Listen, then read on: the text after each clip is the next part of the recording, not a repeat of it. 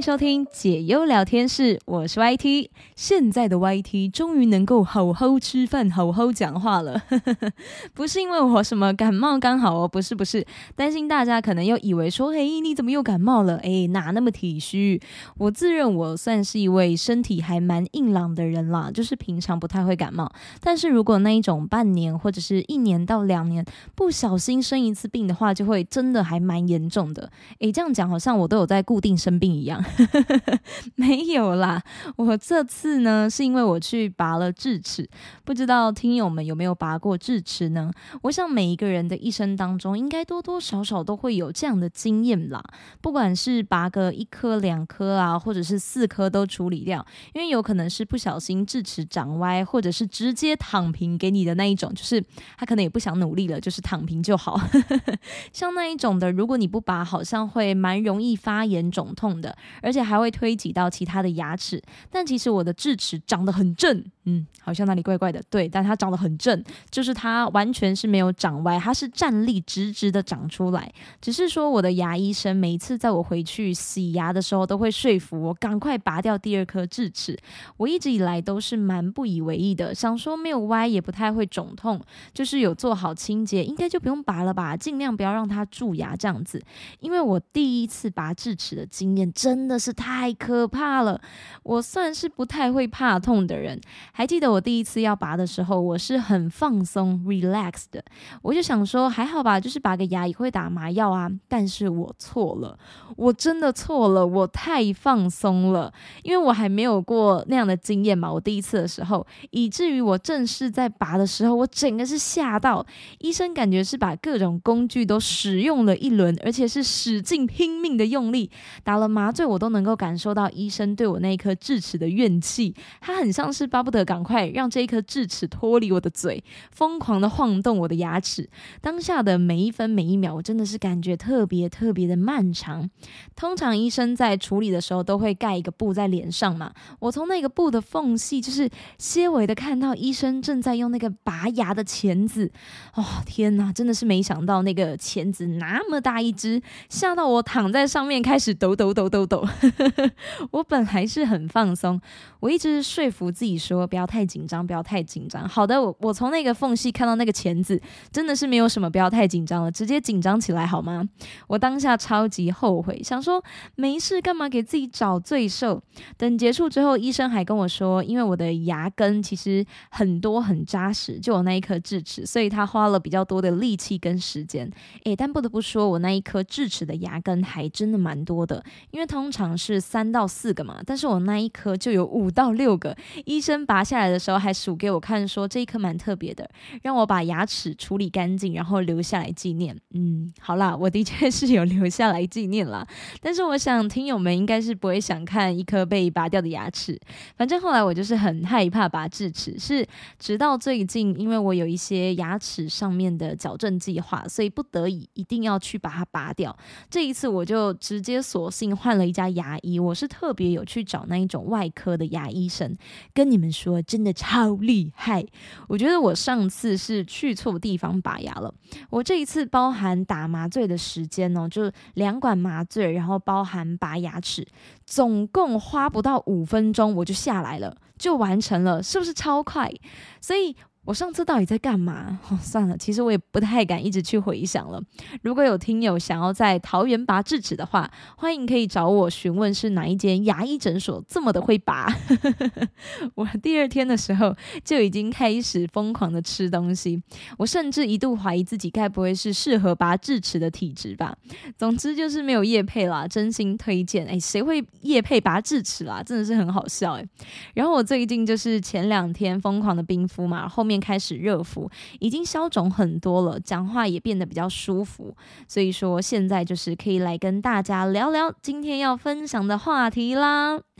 今天的第一个话题比较特别一点，是跟恋爱有关。不知道你有没有这一种经验呢？一遇到喜欢的人，就会紧张到说不出话，而且在脑海跟心里上演很忙碌的小剧场。有这样的状况没有关系，因为接下来的内容就是要来解决各位各种恋爱的疑难杂症。好，这个文章里面有例举了常有的五种恋爱烦恼，运用恋爱心理学的理论来为大家解说你历来恋爱总是不顺遂的原因。想谈恋爱的听友们，你一定要仔细好好的听下去。我们就先从第五名开始好了。第五名是不清楚要怎么邀约对方。如果你也惊呼说啊，这种烦恼我也有。你可以先试着回想自己是否曾经计划邀请过朋友聚餐、出游。曾经有过这这种经验的人，一定会先被喜欢对方的想法给困住，导致说想要不经意的出口邀约对方变得困难重重。另外，没有或者是少有这种经验的人，虽然你在受邀的时候，你也会去赴约，自己却不主动邀约人。由于通常只会配合他人的计划，因此对于要怎么发出让对方欣然接受的邀请，去哪里约会才能够度过愉快的时光，常常感到很烦恼。而像这样恋爱总是不顺的原因，就是因为常常是来自于恋爱本身之外的事物。谈恋爱它其实比较像是一般人际关系的延伸。如果你本身是不擅长约朋友出游，突然想要约心仪对象的时候呢，也会同样做不到哦。因此，这样子的一个困扰，会建议说，你是要在平常的时候就要好好的。发展身边的人际关系，就多跟朋友约出去了，尤其是由你来主动邀约对方，才不会说突然有了心仪的对象，但是你却开不了口。接着第四名的烦恼是，我有两个同时喜欢的人，不知道怎么做。哇，这个真的是。诶，虽然我是不太建议有这样的情感哦，但是如果真的有了，还是要去解决的嘛。乍看是很常见的问题，但其实又称不上是太大的烦恼。你要把它说成是烦恼，还有一点言之过早了。如果你喜欢的两个人，他们都是会来接近自己，然后自己也无法做出选择，那个才能称作是烦恼，你知道吗？那个主被动的关系是不一样的。我们现在设立的情况是说，你单方面的喜欢他们两个，但是这两。位除了你之外，他们还有很多其他的机会。遇到这种状况的时候，会建议你说：“你先开始找机会去接近他们。倘若落花有意，流水无情，理所当然就是没有交往的可能嘛。但是，一旦其中有一个人喜欢上你的时候，别犹豫了，你就可以试着交往看看。因为光是恋爱本身就已经够心烦的了，你不需要特地的去自寻烦恼。”接着第三名呢是没有向对方搭话的勇气，谁都会有过拿不出勇气，目前的关系无法更进一步的烦恼吧。当向喜欢的人搭话却被冷冷的回应，很难再振作起来的心情，应该多数人都懂。也来为大家厘清一下，你不敢上前搭话的原因是由于说风险误认吗？你只会担心说搭话失败的风险，但其实你要想哦，你今天不搭话，同样是存在着不会被。对方列入考虑交往名单当中，关系也没有办法更进一步等等的风险。曾经有某一个实验提出说，在认识后的三个月内，你不告白的话，告白的成功率就会大幅降低的数据。也就是说，你认为自己选择了至今为止不会失败的道路，因为你害怕失败的风险嘛。同时，也在告诉你往后的道路是没有办法百分之百顺利的。所以，向心仪对象搭话，虽然的确会让人非常的紧张。但是为了不要让更棘手的情况发生，就不要钻牛角尖的想着说一定会失败，所以我还是放弃好了。你应该是要怀抱着破釜沉舟的决心以及斗志，要这样子才可以追得到你喜欢的人呢。好，接下来来到我们的第二名。第二名是在心仪对象的面前总是很扭捏，在喜欢的人面前不知不觉会变得很多话，或者是会常忍不住催促对方回复讯息，甚至是担心过度冷淡会让对方感到一个不安的状况。你有没有过这样子的情况呢？这个是因为当自身受到感情的影响，就会做出跟平时的自己不一样的行动。脑科学实验是已经证实喽，在喜欢。的人面前，你是很难以保持冷静，也没有办法做出正确判断的。就是错的都有可能是对的，啊，对的也有可能是错的，会导致于你没有办法做出一个很绝对的评判。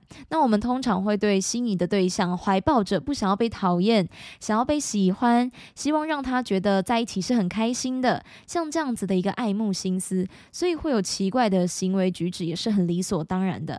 应该说，你喜欢上对方是好事。但是这种心思是要藏好的，表现在外的言辞跟态度也是要根据与对方的关系来调整，这样才是一个正确的互动。只是说这个我知道说归说，实际是很难做到的啦。不过还是要把这一点牢牢的记在心里面。当你发现诶，今天好像自己有一点非自我的时候，你就要把这一点拿出来，时刻的提醒自己，哎，我千万要理性呐，不要就是一时的冲动啊，可能说了什么，待会会让自己后悔的话，等等之类的。最主要也是担心说会在自己心仪的人面前出糗，然后会让自己觉得，啊，我当初怎么会这么做呢？所以也把这个分享给你。我觉得第二点算是蛮重要的。最后第一名也是最难以认清的现实，那就是对方有喜欢的人。唉，果然这个是最痛苦的哦。很多人也常提到说，当知道对方有喜欢的人的时候，像是被狠狠殴打了一拳的感觉，应该不止一拳吧？这个是已经被打趴在地上了吧？或者是说，每一次听到对方开心的谈论自己喜欢的人，你都会觉得特别的难受。其实这边有一个可以让大家进一步去思考的事情，有一个调查是问说。你现在有喜欢的人吗？而这个统计结果发现，无论哪一个调查当中，都会有八成左右的人回答有。也就是说，喜欢的人，他们有意中人的比例是很高的。但恋爱还是能够在这个前提下萌芽，这完全不是什么特别的事情。所以，如果你遇到了这个情况，就请你也好好的去正视这个事实。多数情侣的幸福故事，很多也是从对方有喜欢的人开始的，你说是吧？就是你喜欢。他的时候，他刚好又有喜欢的那个他啊，那个他呢又刚好有喜欢的那个那个他，所以说呢，很多的发展都是从这样子的一个故事开始的。以上就是恋爱烦恼的前五名，与其说是恋爱烦恼，我更觉得它是你喜欢上对方的时候会遇到的烦恼前五名。只要你有喜欢过一个人，那么那一些情感都是很难避免的。当然不会说五项烦恼全部都遇到啦。诶，这个如果你真的是有遇到的话，还真的是辛苦你了，诶，辛苦了。但就是把有可能的状况分享出来，让你在遇到的时候可以有一些自己能够去应对的参考。进入到我们今天的下一个话题，我自己算是还蛮有感触的。刚好上一集也有跟大家分享，我从台南旅游回来嘛。这个话题是有关于和朋友出国旅游。其实我觉得，不管是国内国外的旅游，都可以算在内了。相信有些可能比较衰一点的人，或者是世人不清的人，应该有过和好友出国旅游，结果因为吵架导致友谊生变的经验吗？对许多网友来说，出国旅游是一种友谊大考验。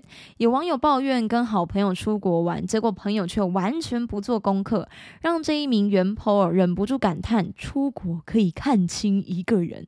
真的，如果你想不想知道这个朋友跟你合不合，你就和他出国玩个四天三夜，或者是跟他一起合租房子，你就能够搞清楚彼此的适合度了。先来详细的分享一下这一篇文章的全文。这一位位网友是透露自己跟七年的好友约好要一起去香港玩，结果事前朋友完全不做功课，只丢下了一句“我不会”，导致原 po 只好一个人处理订机票、饭店，还有申请港签等等的流程。事后，朋友还表示：“哎，我带小孩很忙啊，你上班不是很闲吗？都给你弄嘛。”让袁剖相当的傻眼。哎，不是，你怎么还会跟这种人混啊？就是玩是两个人玩啊，结果都只有一个人在处理。真正会把你放在心上的朋友，根本就是不会这样吧？对不对？哦，这个是我的想法啦。就如果你真的是没有办法帮忙处理，至少也会觉得啊，好像很不好意思，我都没有参与到，也都没有帮助到。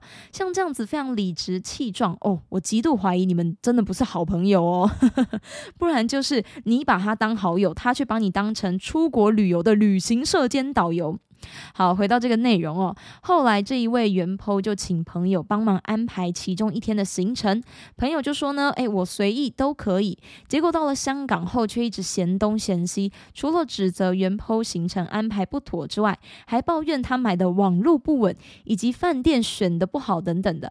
原 po 表示哦，朋友整趟旅程当中一直在玩手机，所以全程都是由自己负责导航找路，只要不小心走错，朋友就会相当的不耐烦，让人人十分的心累，忍不住有感而发的说：“啊，出国真的可以看清一个人。”没想到这个贴文一出，掀起了不少网友的共鸣，直呼说：“真的觉得那种不帮忙又爱抱怨的人，真的是不要跟人家自由行。你都不帮忙用，就乖乖的跟着行程走，不要抱怨东抱怨西。自由行真的是有太多的东西要规划，要去找，然后找路、找地铁、乘坐地方、方向等等的问题。还有人说，我也遇过这种的，排行程的时候都不参与，开始走行程后才发现是噩梦。原来他根本就没有看我们安排的，不断的问说等一下要去哪里。看了行程之后就开始意见极大队友，还强势的更改行程。另一个网友也分享了自身的经验，他说我交往七年的前任就是这种人，不排行程，只会抱怨，嫌东嫌西。想跟他沟通，还情了的说。所以我现在都不能表达我的想法吗？跟你在一起真的心很累。嘿，什么？要是我会觉得是我才心累吧？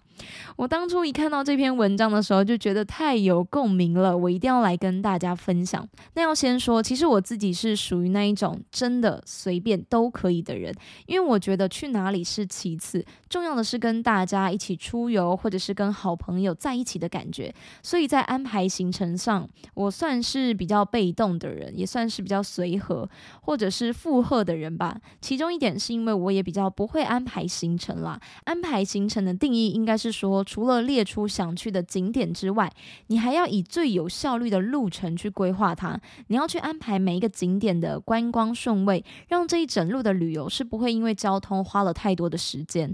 那我自己呢，就是一个很容易会不小心安排到有重复路程的人，所以大部分跟朋友出去玩的时候，如果对方他们刚好是喜欢安排旅游行程，我就会依照他想要去的行程尽力的配合。但如果对方也跟我一样，诶，不太会，那我我们就会一起共同讨论，绝对是不会出现什么只有一个人苦苦处理的状况。而我本身也是有遇过天使朋友，也有遇过雷队友的经验。先来分享天使朋友好了，就是我们有说好了要一群人一起出去玩，当中有几个朋友就刚好是特别喜欢安排行程的，那我们就是每一个人。会先提出一个自己最想去的地方，然后其他就全权让那几个人来决定我们行程要去哪里。他们也会尽尽可能把我们想去的地方都安排进去。最后再大家一起来讨论有没有需要更改的部分。接着就是开始我们的旅游，一路上大家也都是非常的配合，即便说可能有一些景点没有办法玩的那么久，或者是说东西比较少一些，我们也不会有任何的人有任何一句抱怨。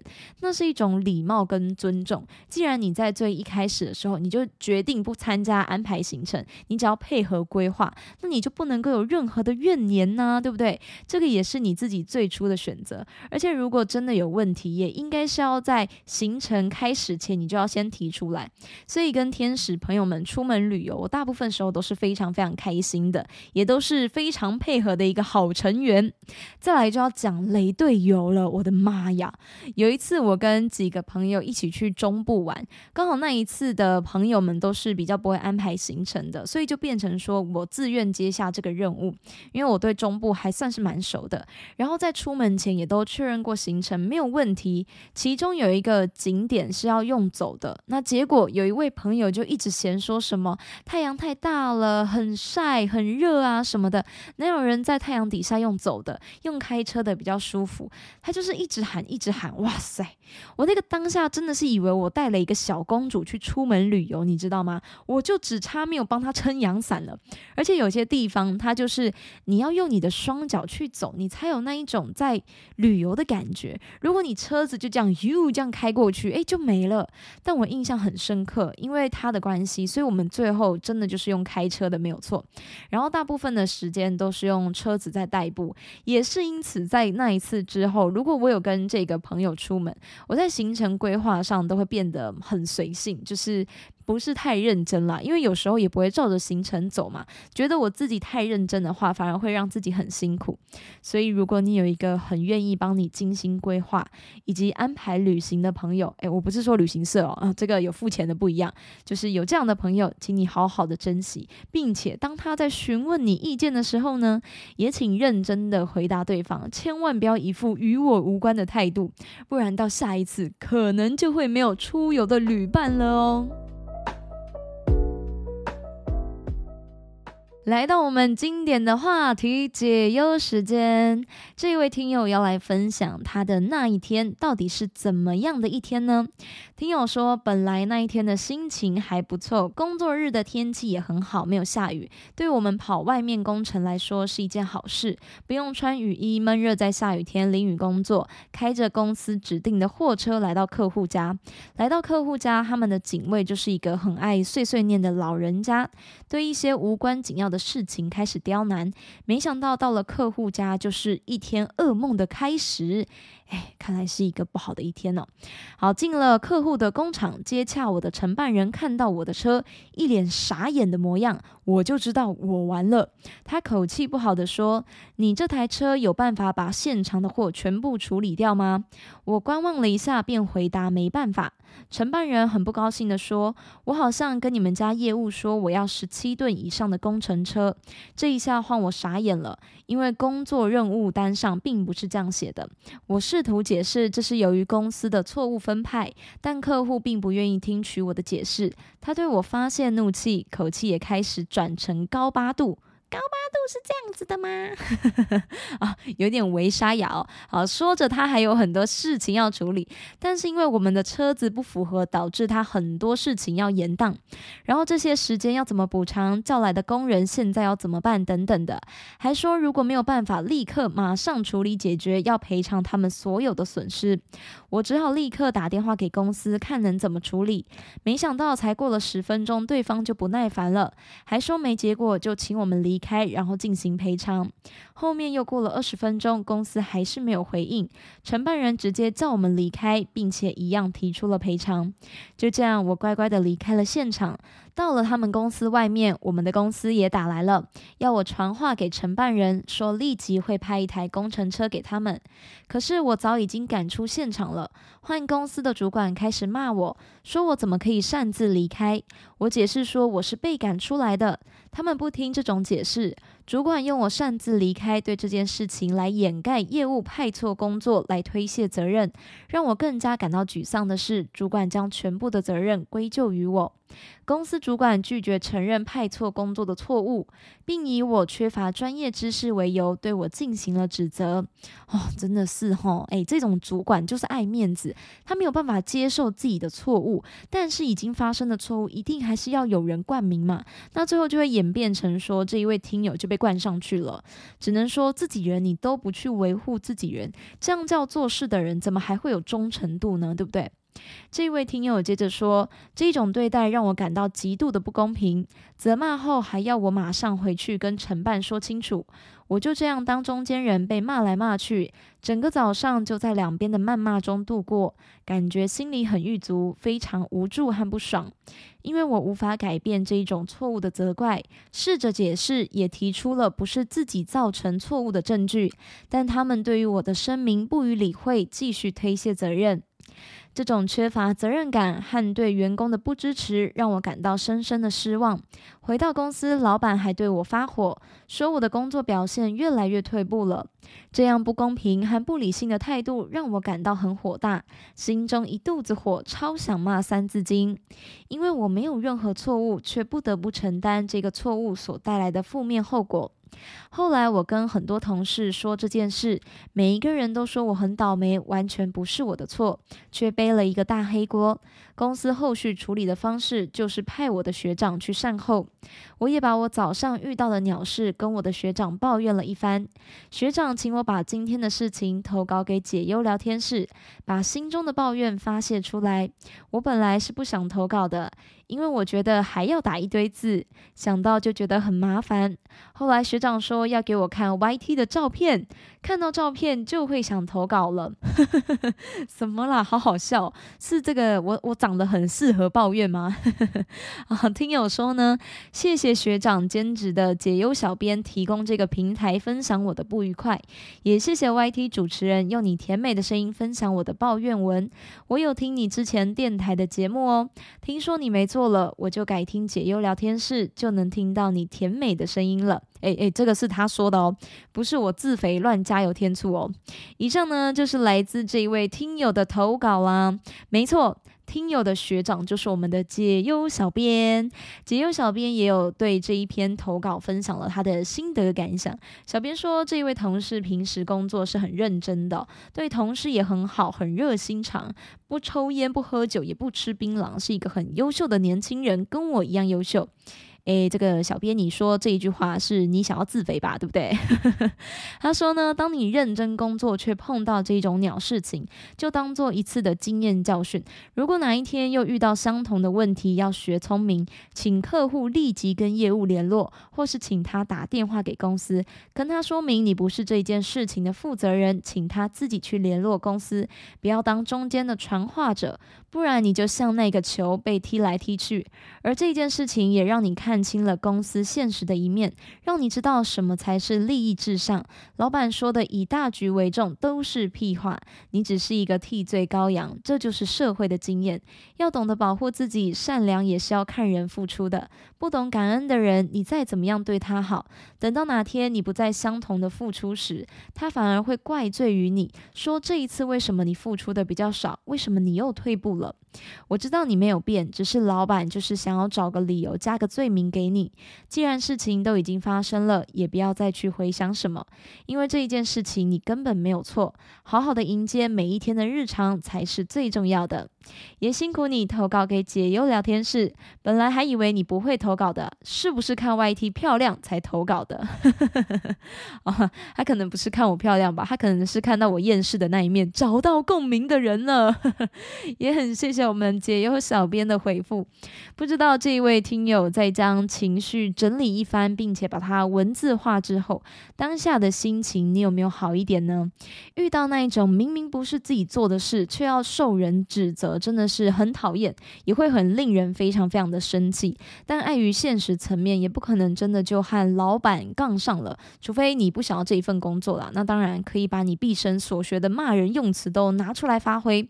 不过我想你应该也不是这样子的人。